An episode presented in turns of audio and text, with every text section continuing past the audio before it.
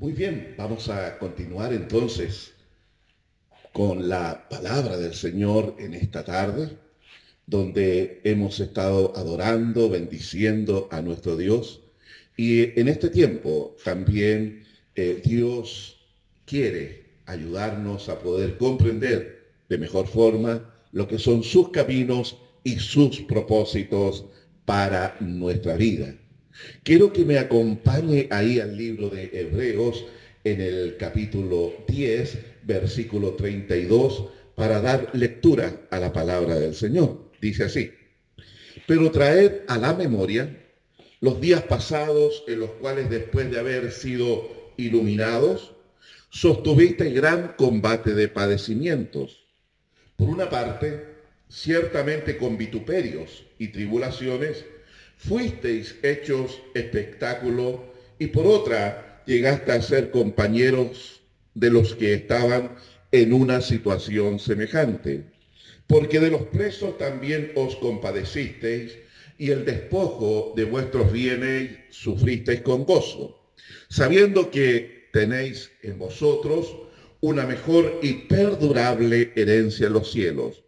No perdáis pues vuestra confianza, que tiene grande galardón, porque os es necesaria la paciencia para que habiendo hecho la voluntad de Dios, obtengáis la promesa. Porque aún un poquito, y el que ha de venir vendrá y no tardará, mas el justo vivirá por fe. Y si retrocediere, no agradará a mi alma. Pero nosotros no somos de los que retroceden para perdición, sino de los que tienen fe para la preservación del alma. Amén. Oremos. Amado Dios, te damos gracias, Señor, en este tiempo por poder estar aquí compartiendo juntos la palabra eh, que está ahí, Señor, revelada para nuestro crecimiento, para el desarrollo de nuestra fe y para que vayamos teniendo un entendimiento más acabado de lo que es los propósitos eternos que tú tienes, Señor, para con el ser humano y en especial para con tu iglesia en esta tierra. Gracias Dios, oramos, ayúdanos y danos entendimiento. En el nombre de Jesús, amén y amén. Hemos leído esta palabra que nos relata en parte lo que fue la experiencia de un grupo de creyentes en la ciudad de Roma ya hace dos mil años atrás, quienes ellos recibieron la palabra del Evangelio en sus vidas y cómo ésta impactó en ellos, cómo ésta les condujo a vivir una vida para Dios. ¿Qué valor tiene el Evangelio en la vida de las personas? ¿Cómo nosotros logramos determinar ese valor? ¿Dónde encontramos o por qué decimos que hay una gran diferencia, una abismante diferencia entre lo que es la palabra del Evangelio, que llama al ser humano a una fe y una confianza en Dios, y que lo diferencia de las muchas otras religiones y creencias que encontramos en esta vida? Lo cierto es que vivimos en un tiempo donde se ha tergiversado el mensaje del Evangelio en muchos sentidos. Y esto desacredita el Evangelio en la opinión de muchas personas, entregándoles a ellos una percepción errada de lo que es el verdadero evangelio. Y en esto nosotros no debemos ignorar que hay también una estrategia de parte de Satanás, que es el enemigo de nuestras almas, el cual no quiere que la gente tenga acceso al verdadero evangelio de Jesucristo.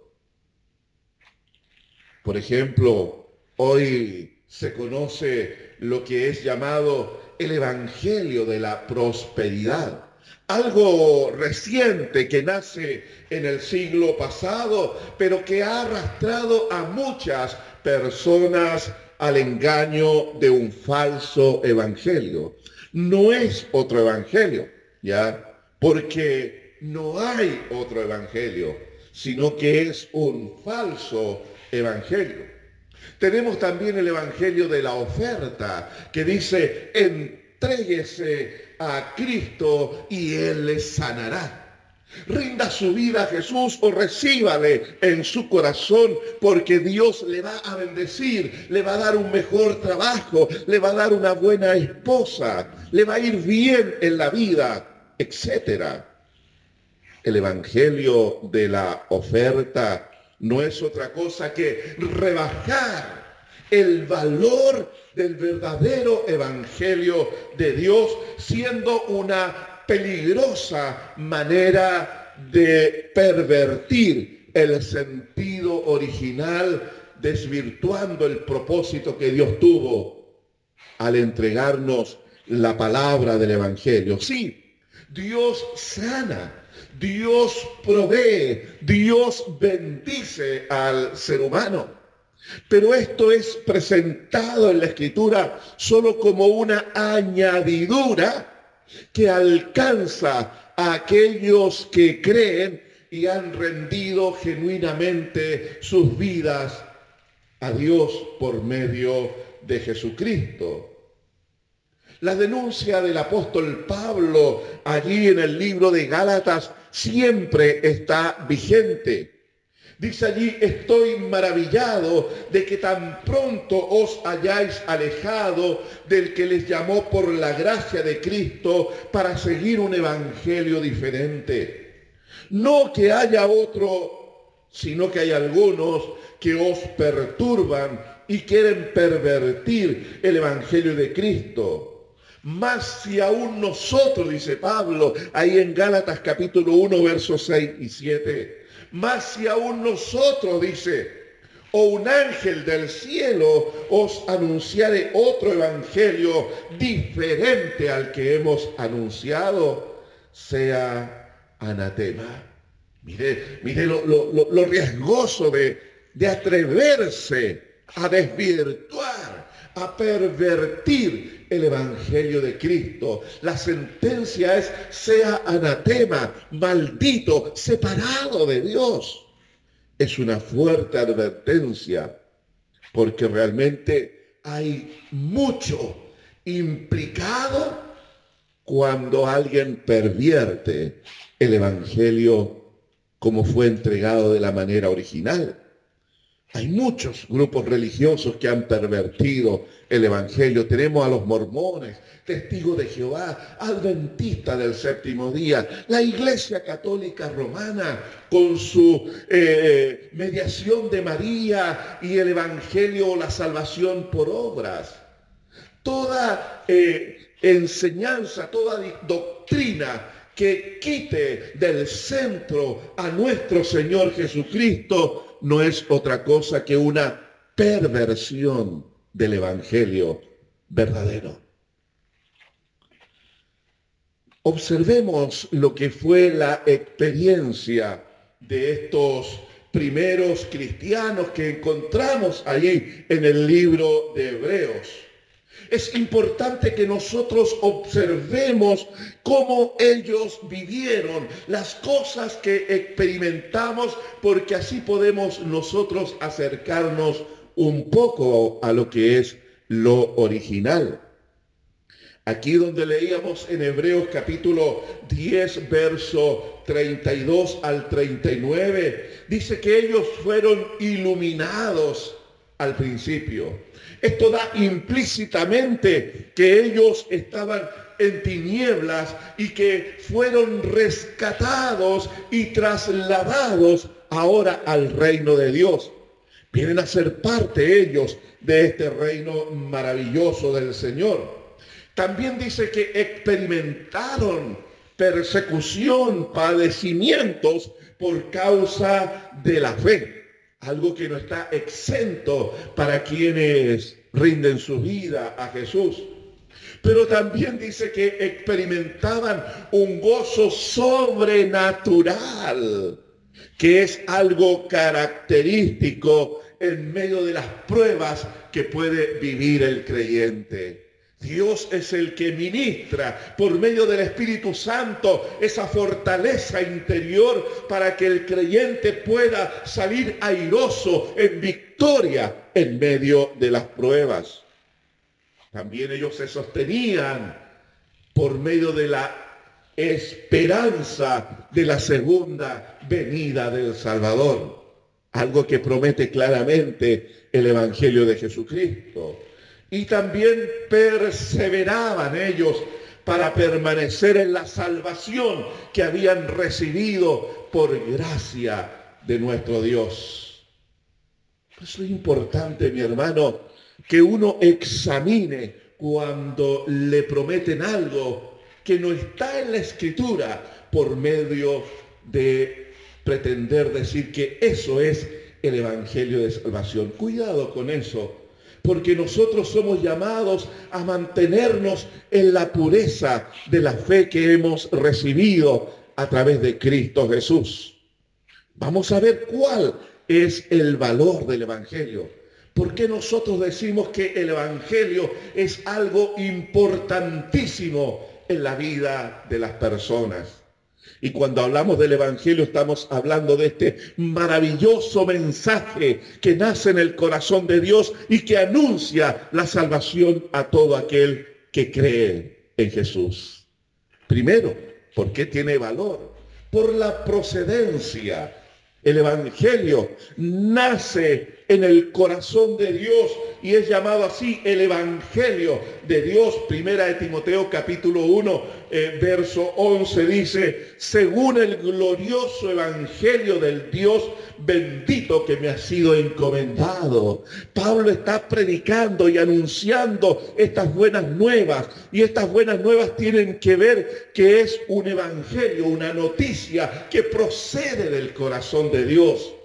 Nace en Dios el Padre la voluntad bendita de anunciar a los hombres su amor, anunciar a los hombres la palabra de salvación. También es llamado en Romanos 15, 19 como el Evangelio de Cristo. Pablo dice allí, todo lo he llenado con el Evangelio de Cristo. Así es el Evangelio de Jesús, porque fue Él el portador, el encomendado por el Padre para venir y anunciar esta bendita palabra de salvación. Lleno de gracia y lleno de verdad, Él anunció y predicó el Evangelio de Cristo. También nos habla que es el Evangelio del reino, así es llamado y dice Mateo 4:23, y recorrió Jesús toda Galilea, enseñando en las sinagogas de ellos y predicando el Evangelio del reino porque el contenido del mensaje también nos revela que hay un reino de los cielos, un reino espiritual, donde nuestro rey es rey de reyes y señor de señores. Y nosotros somos quienes venimos a ser los súbditos que adoramos a nuestro rey, creados para alabanza y gloria de su nombre. El Evangelio del reino que se anuncia a toda persona. ¿Cuál es el contenido de este mensaje? Que el Evangelio contiene en sí el genuino mensaje de Dios para los hombres. Esto no se encontrará en ningún otro libro que quiera atribuirse que es un libro que viene de Dios. No está en el libro de Mormón, no está en el Bhagavad Gita, no está en el Corán, no está en los dogmas y tradiciones de la Iglesia Católica Romana, no está en el atalaya de los testigos de Jehová. No es la Biblia, la palabra bendita de Dios que contiene este poderoso mensaje para la humanidad, porque nace en el mismo corazón de Dios. Dice allí en segunda de Timoteo 3:16, porque la palabra de Dios, toda la escritura es inspirada por Dios, es procedente del aliento de Dios. Por eso decimos que el valor, la autoridad de este evangelio consiste en el hecho de que nace como una palabra viva del corazón mismo de Dios para los hombres. ¿Cuál es el propósito de este bendito evangelio? Es anunciar el reino de Dios. Eso es anunciar, es traer este misterio escondido a través de los siglos y hacerlo ahora conocido, revelarlo al ser humano, de que Dios tiene un plan y un propósito eterno para cada uno de las personas. Y entonces al comunicar el Evangelio es la forma en la cual Dios guía al ser humano a la única fuente de salvación que es nuestro Señor Jesucristo. Acompáñeme ahí a Efesios capítulo 1, verso 13. Dice, en Él, en Cristo Jesús, también vosotros, habiendo oído la palabra de verdad, el evangelio de vuestra salvación, y habiendo creído en Él, fuisteis sellados con el Espíritu Santo de la promesa. Mire cómo se da esta dinámica aquí.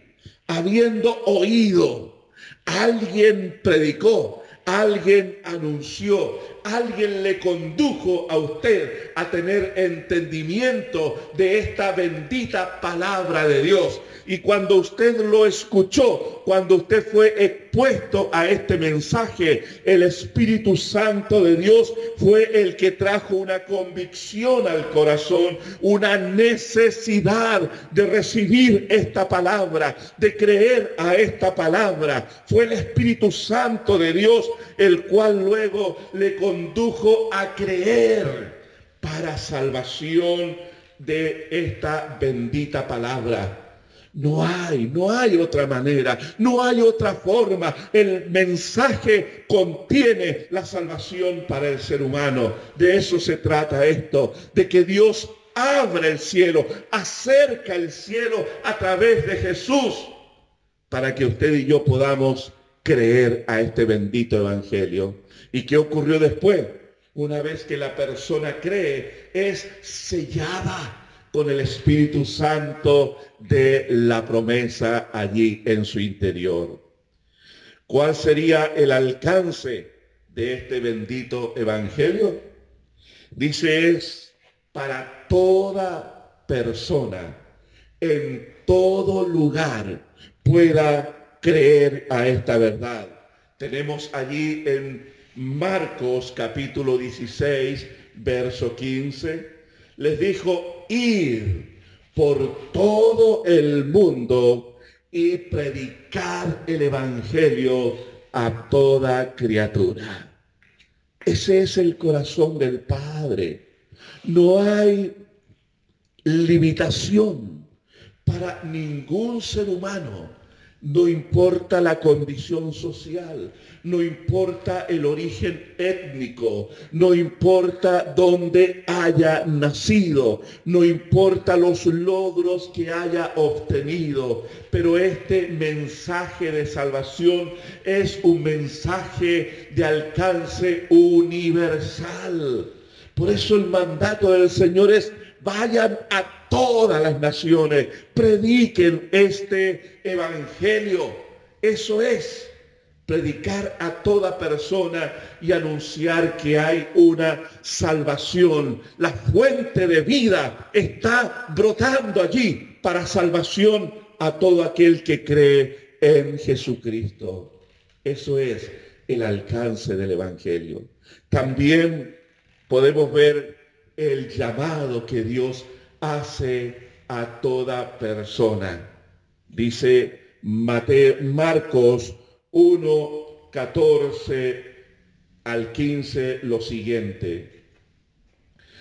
Después que fue encarcelado Juan, Jesús vino a Galilea predicando el Evangelio del reino de Dios, diciendo, el tiempo se ha cumplido, el reino de Dios se ha acercado, arrepentíos y creed al Evangelio.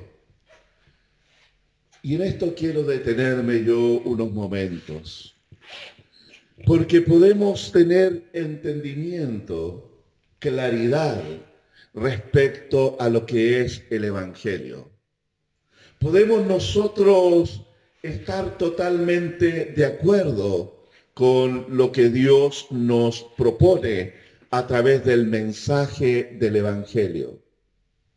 Pero Dios ha condicionado para que la efectividad del mensaje pueda realmente cumplir el propósito para el cual ha sido enviada, es el hecho de que yo debo primero creer a la palabra, pero a la vez recibirla con una actitud de arrepentimiento. ¿Por qué? Porque la demanda del Evangelio es que yo pueda renunciar a la vida que he llevado hasta el momento que soy expuesto al mensaje del Evangelio.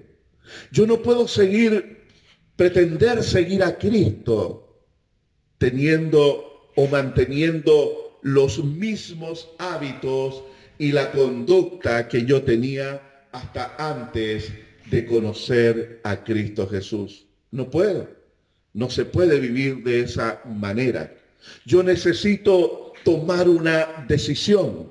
Necesito yo considerar el costo, el precio que involucra recibir el Evangelio. Por eso Jesús dijo, si alguno no está dispuesto a tomar su propia cruz y a seguirme, no es digno del Evangelio. No puede la persona pretender seguir a Jesús no tomando el precio, no evaluando el costo que esto significa. Entonces el llamado es arrepentimiento, arrepentimiento, que tiene que hacer la persona es tomar una decisión en su vida para decirle, Señor, yo estoy dispuesto a seguirte y por lo tanto voy a renunciar a la forma en la cual he vivido hasta hoy para entregar mi vida completa a ti. Porque esto no es que usted y yo le hacemos un favor a Dios.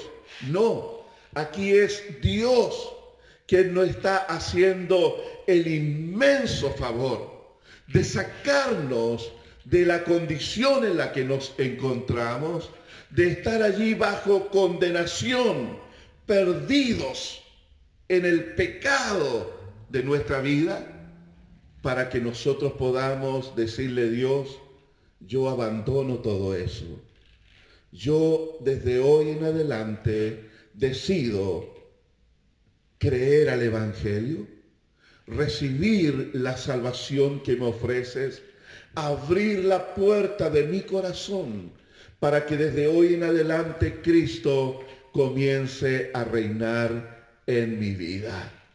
Eso es el llamado de Dios al Evangelio.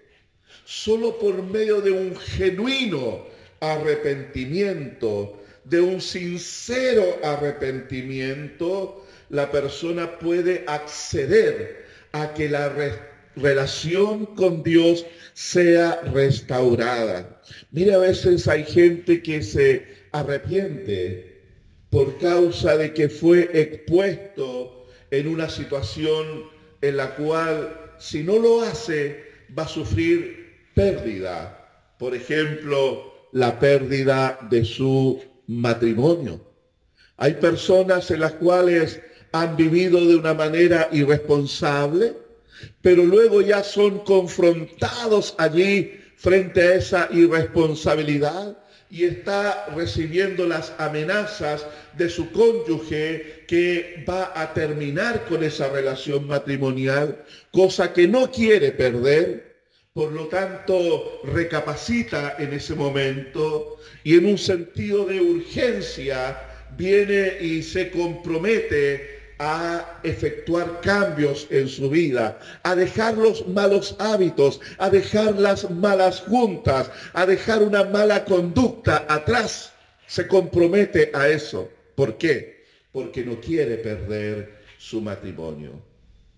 Entonces, con el paso del tiempo, habiéndosele otorgado una nueva oportunidad, la persona ya viéndose que está segura nuevamente en esa relación, que se estabilizó, que pasó la tormenta, entonces la persona ya sintiéndose segura, vuelve nuevamente paso a paso, de a poco, a retomar aquellos malos hábitos, a descuidar los compromisos que había hecho para recuperar su matrimonio, entonces la persona tuvo un arrepentimiento solo por conveniencia, no con sinceridad de corazón, no porque entendió realmente la gravedad de su situación, sino que aplicó cambios para lograr conseguir un objetivo, que era la recuperación de su matrimonio. ¿Sabe? El verdadero arrepentimiento no son cambios temporales. Está hablando de que la persona reconoce ante Dios, primeramente, que la persona ha vivido de una manera equivocada. Y que Dios en su infinita misericordia le está concediendo la oportunidad única de poder rectificar el rumbo de su vida de poder mirar hacia la cruz de Cristo y darse cuenta que su pecado costó la vida más preciosa del universo, que hubo uno allí hace dos mil años atrás que derramó su preciosa sangre para abrir la única posibilidad que el ser humano puede tener en esta vida de poder restaurar su relación con Dios, volver a nacer de nuevo, volver a nacer de nuevo. Entonces la persona con arrepentimiento y con quebranto de corazón le pide perdón a Dios por todo el mal que ha hecho, por todo el mal que ha causado le pide perdón a Dios por haber vivido lejos de Él, lejos de su presencia. Se humilla y mira hacia la cruz y reconoce que allí hubo un pago, un pago doloroso por sus pecados y que Dios en su infinita misericordia le está dando esta nueva oportunidad. Y rinde su vida y rinde su corazón y acepta este sacrificio sustituto por sus pecados. Y se compromete de ahora en adelante a seguir a Dios en una, con un corazón obediente, en una actitud de humildad, de reconocer la fragilidad humana, pero a la vez también recibir la provisión divina para su salvación, para una nueva vida en Cristo Jesús. Oh, si usted está escuchando esto y aún no ha tomado una decisión por reconocer que ha vivido lejos de Dios, que necesita la salvación que Dios le está ofreciendo, sepa que hoy es el día donde usted puede tomar una decisión.